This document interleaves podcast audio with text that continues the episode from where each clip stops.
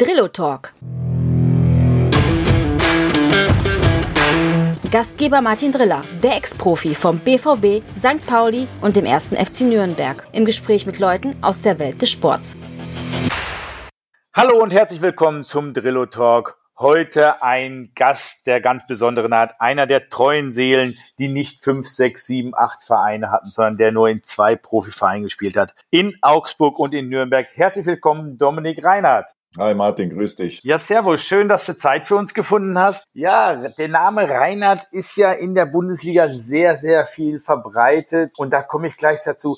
Kann es sein, dass du in deinen Beruf hineingeboren wurdest? Ja, ich glaube, das kann man schon so ein bisschen sagen. Mein Dad, der Alois, der war ja auch lange Jahre beim Club, schon in der Jugend auch, ist dann nach Leverkusen gegangen und dann zu Bayern. Und das waren dann auch so meine ersten beiden Jugendstationen. Also in Leverkusen angefangen und dann noch zu Bayern gewechselt. Du bist in Leverkusen geboren und hast dann mit viereinhalb Jahren da schon das Kicken angefangen, ne? Genau, also ich hatte schon von klein auf immer die Kugel am Fuß und wie du schon gesagt hast, so ein bisschen reingeboren in die ganze Sache, ja. Ist es dann schwieriger, wenn der Papa in der ersten Mannschaft spielt, wird man dann gehänselt, wenn der Papa mal über den Ball tritt in der ersten Liga? Du, da war ich noch zu klein. Ich glaube, das ist nicht der Fall gewesen. Oder ich habe es nicht mitbekommen, weil ich ja wirklich in den beiden Vereinen jetzt nur, sage ich mal, von vier bis ich dann sieben war. Da sind wir dann wieder aus München weggezogen, zurück in die fränkische Heimat. Und von da habe ich das nicht so mitbekommen. Bist dann allerdings zum TSV Höchst und nicht gleich zum Club mitgegangen. Wie kam das? Ja, du, mein Dad ist ja dann auch erstmal aus dem Profifußball, hat er sich erstmal zurückgezogen, hat seine Trainerscheine gemacht und war dann bei Jan Forchheim in der Bayernliga damals Trainer. Und wir sind dann eben zurück nach Höchstadt gezogen. Und ich habe dann da einfach mit meinen Freunden gekickt. Und mein Vater war damals der Meinung, wenn ich gut genug bin, dann kommt ein Verein schon früh genug. Also wir wollten jetzt da nicht in der E- oder in der D-Jugend schon irgendwie zu einem größeren Verein, sondern ich sollte erstmal mit meinen Freunden Spaß am Fußball haben und den auch nicht verlieren. Und dann war es so, dass wir in der C-Jugend, als mein Vater in der C-Jugend trainiert hat in Höchstadt, haben wir mal ein großes Turnier ausgerichtet mit Bayern, der Club, Kräuter Fürth. Die waren dann alle eingeladen, waren auch da. Und danach hat mich dann eben der Club und Kräuter Fürth mal zum Probetraining eingeladen. Und da war aber für mich klar, dass ich, wenn dann, zum Club gehe. Wenn, dann bleiben die Farben rot und werden nicht grün. Genau.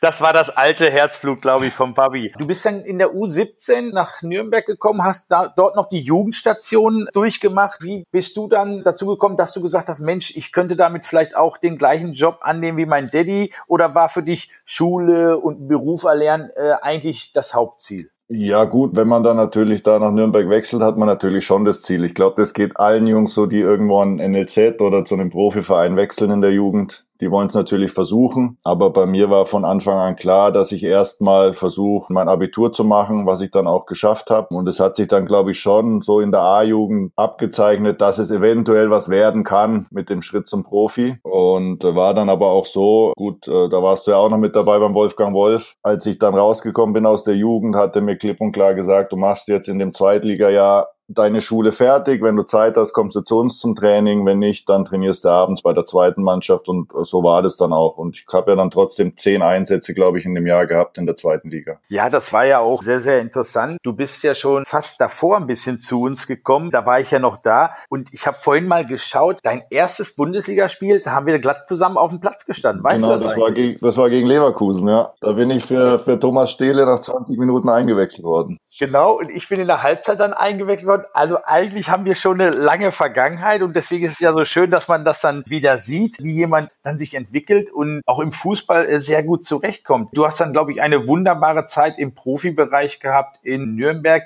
Es wäre schön, wenn du uns ein bisschen erzählst, wie es dann ist, vom Jugendbereich, bisschen Amateur, Profi, die es dazwischen hängen und wie es dann ist, wirklich ein angesehener Profi beim ersten FC Nürnberg zu werden.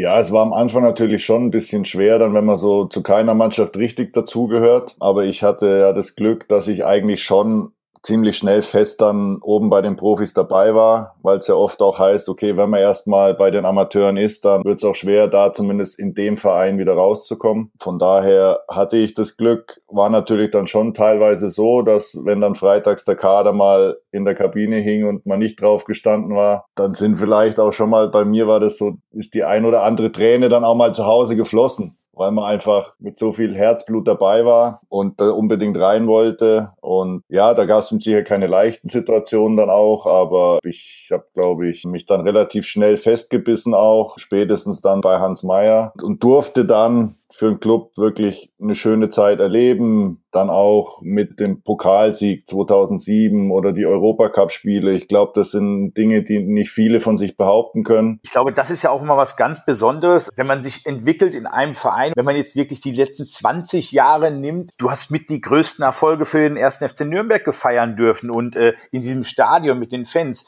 Ich glaube, das ist in Nürnberg dann auch was Besonderes. Ja, ich glaube schon, dass wir da was Besonderes geschafft haben und glaube, das wird auch nie vergessen, aber das Geschäft ist so schnelllebig, dann war halt nach der Saison mit dem Pokalsieg, klar mit dem Abstieg, war da natürlich auch nicht so schöne Situationen mit dabei, aber ich glaube, das gehört einfach zu einem gerade in dem Job zu einem Fußballerleben mit dazu, diese Auf und Abs. Und ich glaube, da habe ich so ziemlich alles mitgemacht, was man mitmachen kann. Und äh, das will ich auch nicht missen. Ja, und ich glaube, da ist der erste FC Nürnberg, glaube ich, auch sehr, sehr gebeutelt in den, in den Jahren. Da ging es immer mal wieder auf und ab. Es gab mehr oder weniger Geld. Diese erfolgreiche Zeit, der Pokalsieg, äh, Europapokalspiele war natürlich absolutes Highlight. Und dann bist du aber irgendwann stimmte vielleicht die Chemie nicht mehr. Du wurdest dann ausgeliehen nach Augsburg. Wie kam das zustande? Ja, es war so, ich habe ja dann in der Rückrunde in der zweiten Liga schon nicht mehr so viel gespielt. Da wurde Dennis Diegmeier dann damals erst, glaube ich, auch ausgeliehen der dann rechts die Position gut gespielt hat. Da bin ich nicht mehr reingekommen in dem Jahr. Und in der Vorbereitung hat mir dann der Martin Bader und der Michael Oenning auch gesagt, es wird so sein, dass ich in der kommenden Saison nicht viel spielen werde. Und im gleichen Zeitraum hat mein Berater dann gesagt, okay, Augsburg hätte Interesse, die wollen sich äh, verjüngen, die Mannschaft verjüngen, sind ambitioniert in der zweiten Liga. Äh, dann haben wir uns das angehört und das hat dann gepasst. Und dann haben wir gesagt, okay, wir schauen, dass wir wieder zum Spielen kommen, beziehungsweise ich wieder zum Spielen komme, auch vielleicht mit einem Rückschritt, aber es war, glaube ich, nicht die falsche Entscheidung. Ja, ich glaube, manchmal ist ein Rückschritt gar kein Rückschritt, sondern ein Sidestep. Ich meine, nach einem Jahr hättest du ja zurückgehen müssen, bist dann aber in Augsburg geblieben und ich glaube, du hast dich da wirklich wohlgefühlt und hast dann deine Base gefunden. Wie war das dann in Augsburg? Du warst dann ja auch dort sehr erfolgreich, äh, hast dein Ding durchgezogen. Jetzt will man nicht sagen, äh, Nürnberg ist vom Namen her der größere Verein. Wenn man dann sagt, man macht diesen Sidestep nach Augsburg und dann kommt man da auf einmal super zurecht, dann müsste man eigentlich zurück zum Club, aber vielleicht auch nicht. Ja, wie war das Gefühl, wo du nicht wusstest, wo du hin musst? Ob du wieder zurück zum Club musst, weil du da einen Vertrag hast oder nicht? Ja, es war natürlich schon nicht ganz leicht. Es war auch, als ich nach Augsburg gegangen bin, im Raum gestanden, ob meine Frau und äh, meine Tochter, weil der zweite ist dann erst in Augsburg geboren, in Nürnberg bleiben das Jahr oder ob sie mitziehen. Und dann haben sie gesagt, nee, für ein Jahr, da ziehen sie auf jeden Fall mit. Halbes Jahr wären sie wahrscheinlich in Nürnberg geblieben. Und von daher sind wir auch hier relativ schnell angekommen in Augsburg. Aber klar, ähm, du hast natürlich immer im Hinterkopf erstmal, okay, du bist jetzt hier ein Jahr, willst möglichst viele Spiele machen, um dann wieder eventuell zu deinem Stammverein zurückzugehen. Hast du da auch dran gedacht, du selber als Kind bist natürlich mit deinem Vater oder mit der Familie öfter gewechselt nach Leverkusen, nach Nürnberg, zu den Bayern.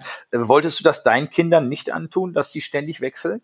Ja, gut, das ist, glaube ich, bisschen typabhängig auch. Bei mir war es einfach so, ich habe mich in den Vereinen, in denen ich gespielt habe, ähm, wohlgefühlt. Und wenn wir jetzt nochmal auf Nürnberg-Augsburg zurückkommen, war es einfach so, ich habe in dem Jahr, muss ich ganz ehrlich sagen, keinen einzigen Ton vom Club gehört, was mir natürlich dann auch schon okay gesagt hat, naja, so wirklich wollen sie mich gar nicht zurück haben und hat mir dann natürlich die Entscheidung auch leichter gemacht, in Augsburg zu bleiben. Ich habe 30 Spiele in der zweiten Liga gemacht in dem Jahr und sie haben mir dann einen Dreijahresvertrag angeboten beim FCA, den ich dann auch gerne unterschrieben habe. Aber muss auch ganz klar sagen, wenn ich es auf finanziell angelegt hätte, hätte ich wieder zurückgehen müssen. Aber man muss natürlich auch schauen, wo passt's, wo fühlt man sich wohl, wo spielt man. Und bis dahin habe ich in Augsburg eigentlich jedes Spiel gemacht, bis ich mich dann leider in der Relegation gegen Club schwer verletzt habe. Du hattest viele Verletzungen, glaube ich. Wie bist du aus diesen Tiefen dann, wenn du dich schwer verletzt hast, wie bist du da rausgekommen? Ist dann die Familie wirklich der große Halt? Gibt es in den Vereinen Personen, die dich stützen, die Reha? Das ist eine lange Phase. Wie bist du da durchgekommen?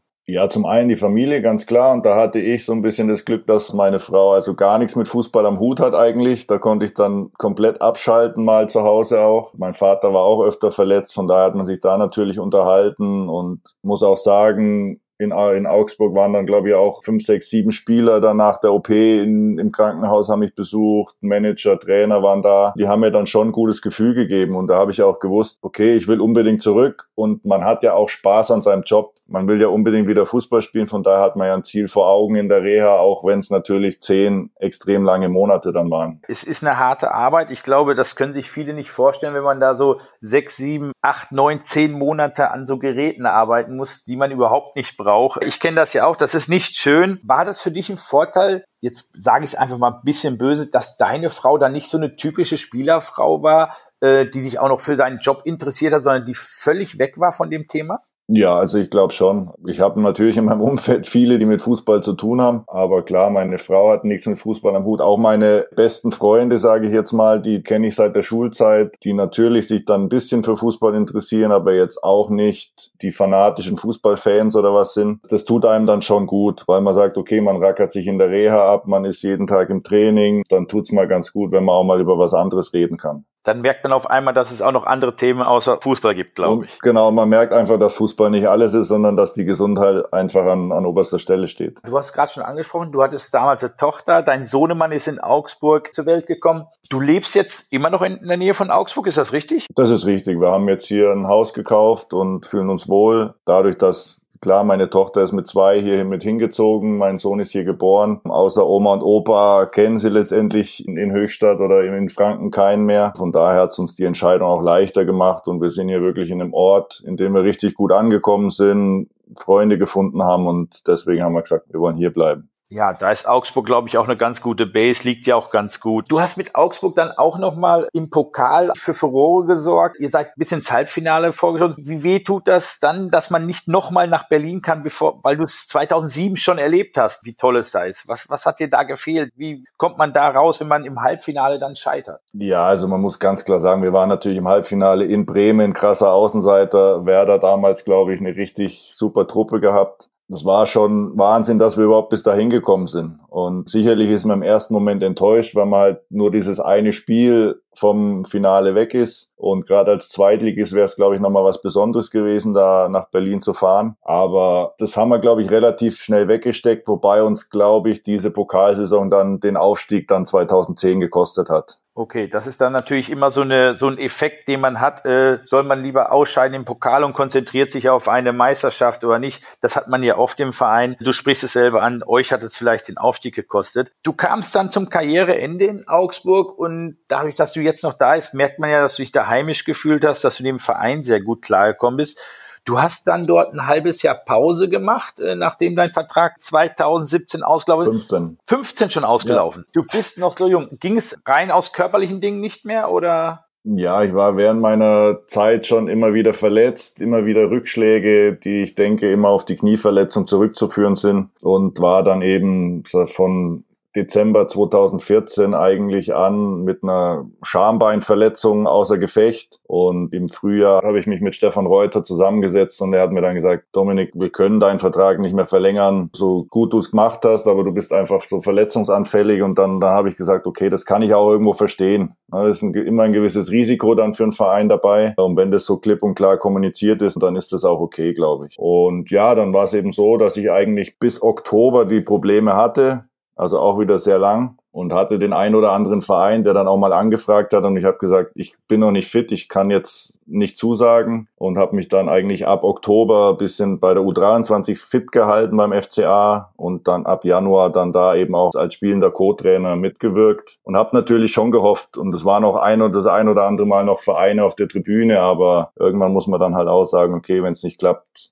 es gibt auch was nach dem aktiven Fußball. Ich höre jetzt gerade so raus, war es für dich ein positives Signal, so ein gutes Gespräch mit einem Herrn Reuter zu haben, der ja wahnsinnig viel Erfahrung hat? Hast du dich da geborgen und aufgefangen gefühlt, nachdem man äh, verletzt einfach mal wegbricht aus dem Fußball? So ein Gespräch ist natürlich am Anfang nie leicht, glaube ich, und hat am Anfang wahrscheinlich immer so einen negativen Touch für einen selber. Aber ich muss sagen, im Großen und Ganzen bin ich Stefan Reuter auch schon da dankbar. Er hat immer gesagt, ich kann immer im Verein bleiben, kann mich da bei der zweiten Mannschaft fit halten und bin ja aktuell immer noch im Verein tätig. Also von daher ist da schon eine gute Chemie und das zeigt auch, dass ich während meiner aktiven Zeit, glaube ich, nicht so viel verkehrt gemacht habe. Ja, das zeugt natürlich vom gegenseitigen Respekt und Anstand in einem Verein. Du hast dann mit den Amateuren trainiert, hast dich da fit gehalten, hast, hast dort gespielt.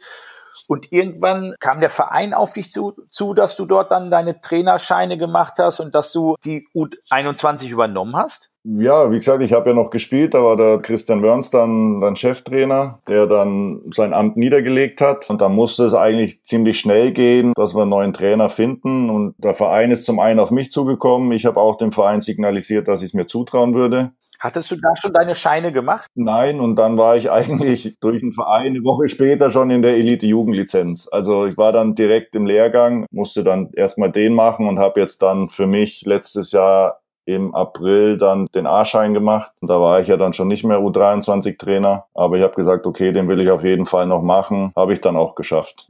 Ja, herzlichen Glückwunsch. Und meinst du, möchtest du dann noch weitermachen? Glaubst du, dass da deine Zukunft liegt, äh, weiterhin im Fußball als Trainer, das vielleicht an den Nachwuchs weiterzugeben?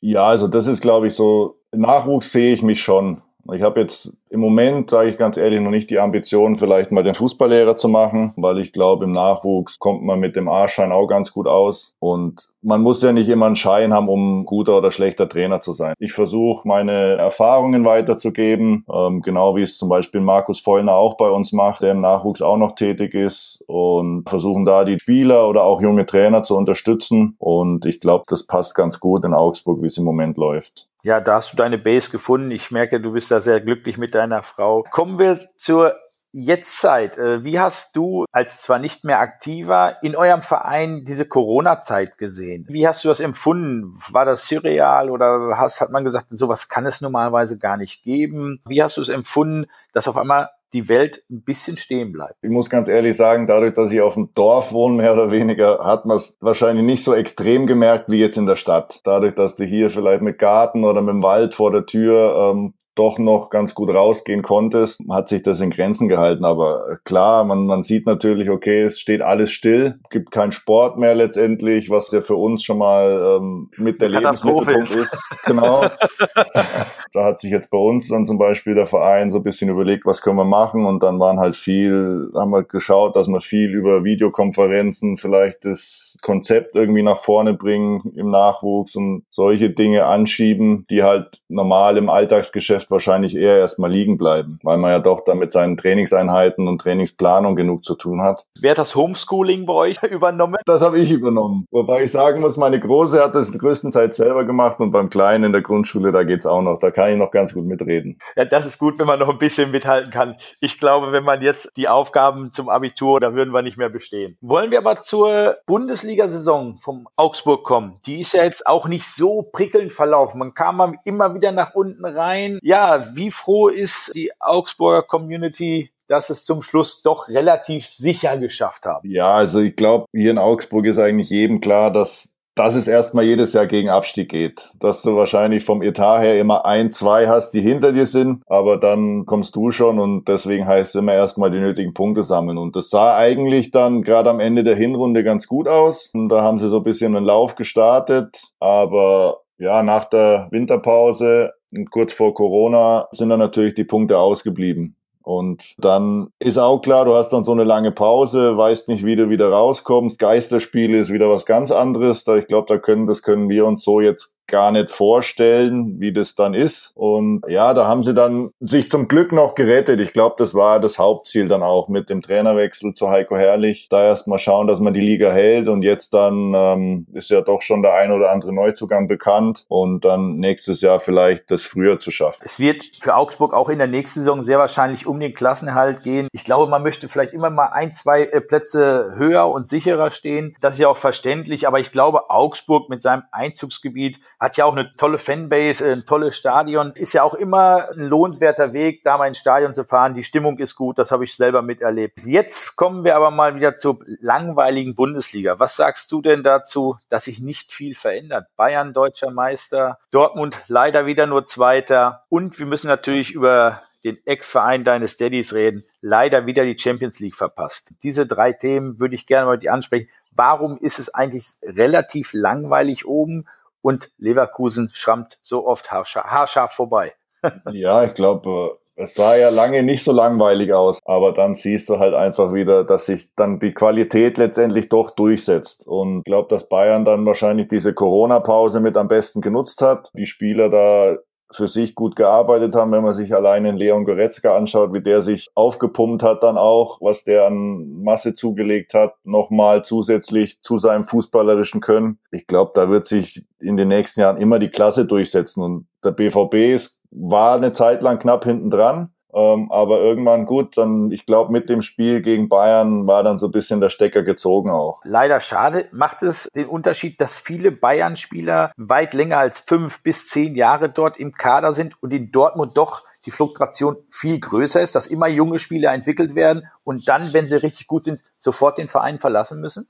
Ja, das macht mit Sicherheit was aus. Ich glaube, wenn du dich also einspielen kannst über Jahre, ist das natürlich schon ein Vorteil. Aber ich finde den Weg, den der BVB geht, richtig gut. Und dann musst du natürlich immer erstmal oben dabei bleiben. Das ist ja auch nicht gesagt, wenn du viele junge Spieler einsetzt, dass du dann trotzdem in der Bundesliga Zweiter oder vielleicht mal Dritter wirst und immer mal kurz davor stehst, die Bayern zu ärgern und vielleicht doch mal wieder Meister zu werden. Ich glaube, das kann man sagen, dass sie eine gute Scouting-Abteilung haben und da schon das eine oder andere Top-Talent finden. Genau. Was sagen wir zu Leverkusen? Dein, hast mit deinem Daddy mal drüber gesprochen, dass es wieder nicht geklappt hat? Nee, du, da sind wir schon zu weit weg. Aber ja, ich meine, sie haben, glaube ich, dieses Jahr wieder einen richtig, richtig ordentlichen Fußball gespielt, gerade in der Offensive. Aber ich, ich sehe das so ein bisschen ähnlich wie Bremen in den 2000, also Anfang der 2000er nach vorne hin richtig gut, aber haben dann doch eher mal hinten die Probleme und ich glaube, da musste die Balance finden, um dann ganz oben reinzurutschen und die haben sie dieses Jahr einfach einfach nicht gehabt, glaube ich. Sehr sehr schade eigentlich.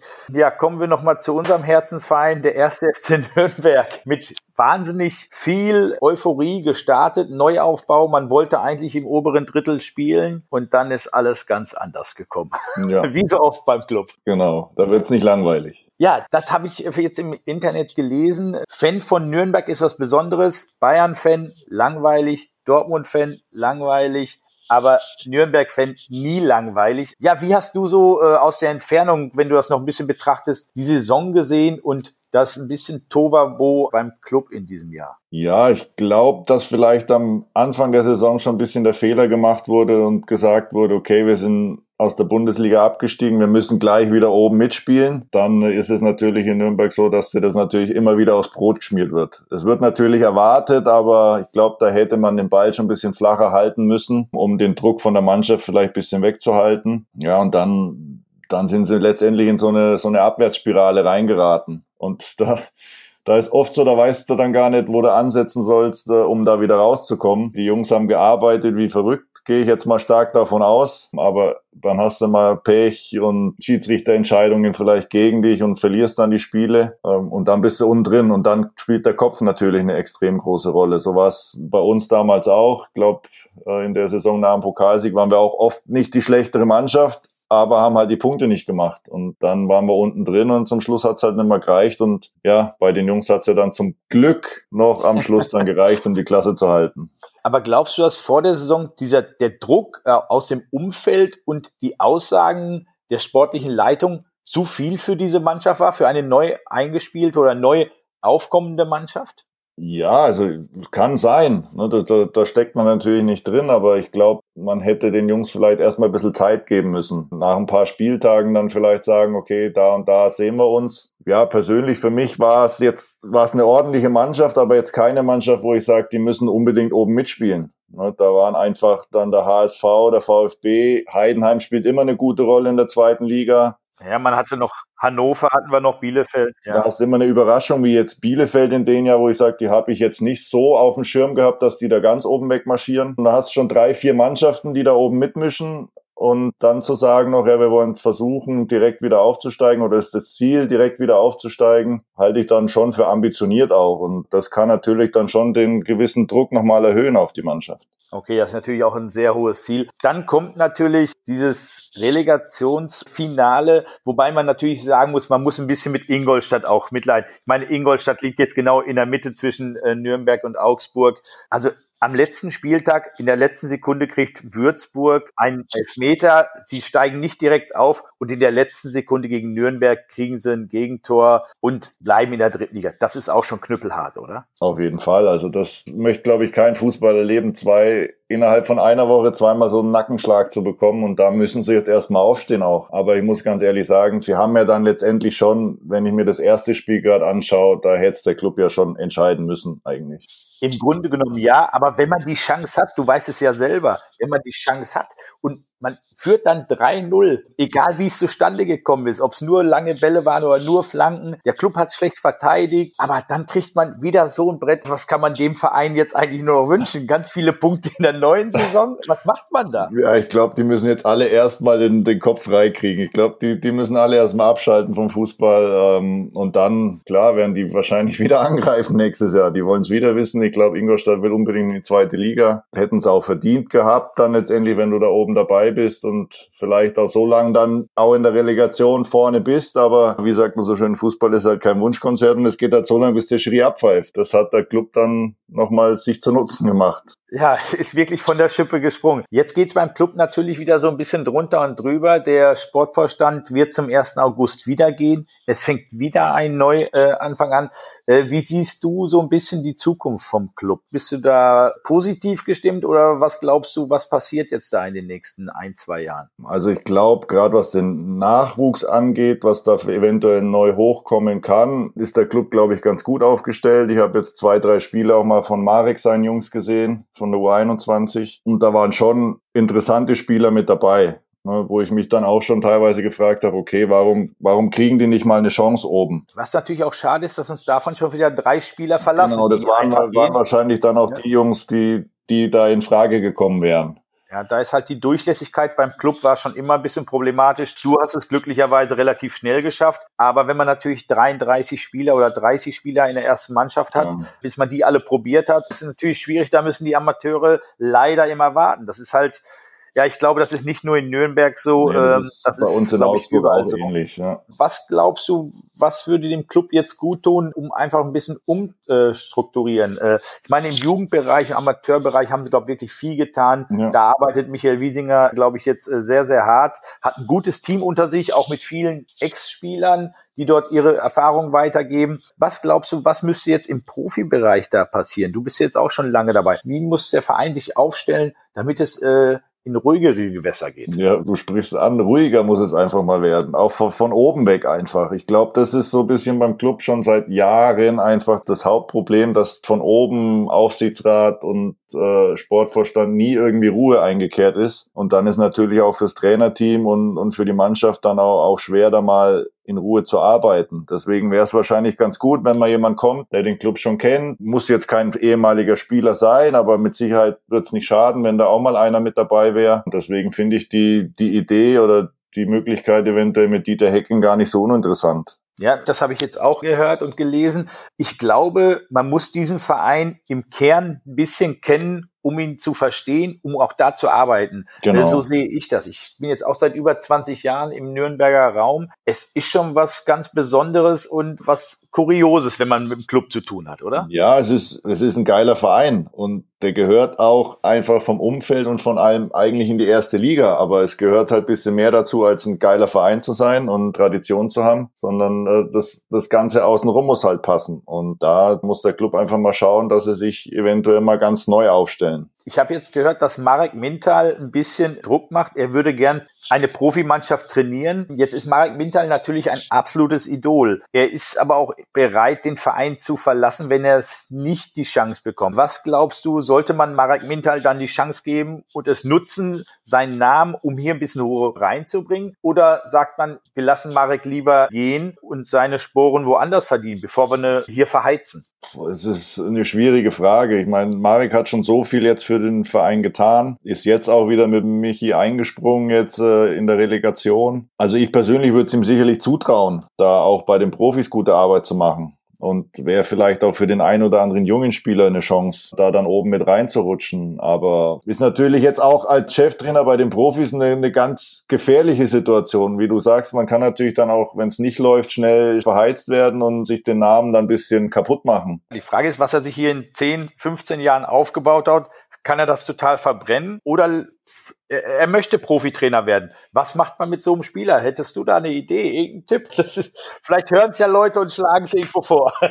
Das sind alle erfahren genug. Ich glaube, ich bin da in dem Business ja noch eher unerfahren. Von daher, ich traue es ihm zu und ich könnte es mir gut vorstellen, aber das muss letztendlich der Club entscheiden und ich kann ihn mir auch gut woanders vorstellen und dass er dann eventuell später mal zurückkommt. Ich glaube, da gibt so viele Möglichkeiten, die sich da für Marek wahrscheinlich auch auftun. Er ist beim Club eine Legende. Er ist in, in seiner Heimat in der Slowakei wahrscheinlich fast noch eine größere, denke ich mal. Und von daher wird, wird sich da schon was auftun. Aber ich denke, man sollte schon versuchen, so Spieler, die so lange dem Verein die Treue gehalten haben, auch äh, was zurückzugeben, eventuell. Ja, das wird auch noch eine spannende Personalie, glaube ich, beim Club, wer das neue Trainerteam ist. Dominik, ich bedanke mich für deine Zeit. Schön, dass es dir so gut geht, dass du fit bist, äh, dass du dich in Augsburg wohlfühlst. Du weißt, wir sehen dich immer wieder gerne in Nürnberg bei der Traditionsmannschaft, äh, dass wir mal wieder zusammen kicken können. War jetzt auch nichts so im Sommer. Grüße daheim. Ich sage herzlichen Dank beim Drillo Talk und wir hören uns. Jo, ciao. Danke, ciao, ciao, tschüss.